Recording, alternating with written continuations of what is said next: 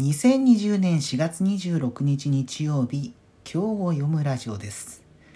え今日のテーマはインターハイ中止。他の高校イベントに影響はということなんですけれども、えー、全国高校体育連盟が本日臨時理事会においてですね新型コロナウイルスの感染拡大を受けて8月に行う予定だった全国高校総合体育大会の夏季大会まあいわゆるインターハイこれを、え中止すると決めました。もともと8月に開催予定だったんですけれども、えー、1963年にこの大会が始まって以降中止は初めてということです。これ、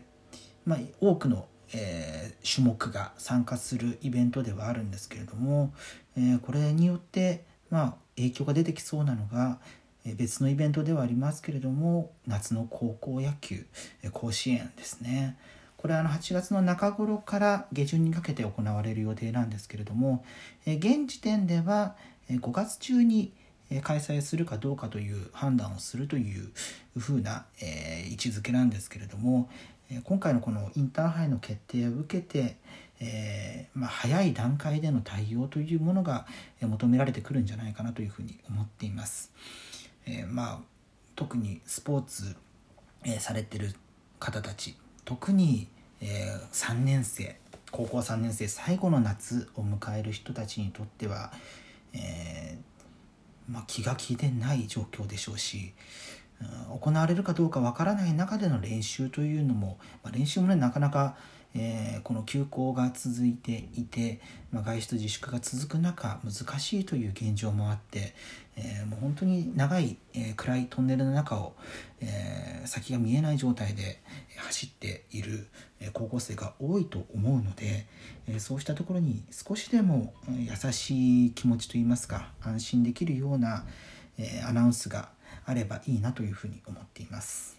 でこれまだこれも、え決定はされていない決定というか、まあ、開催どうなるかっていうのが、えー、なっていないんですけれども、えー、7月末から8月にかけてですね、えー、文化部のイベントであるところの、え全国高校総合文化祭というものが高知県で行われる予定なんですけれどもこれあの先ほどまで紹介したのはスポーツなんですがこちらは文化部を対象にしているもので、えまあ、具体的に言いますと例えばあの私高校時代えー、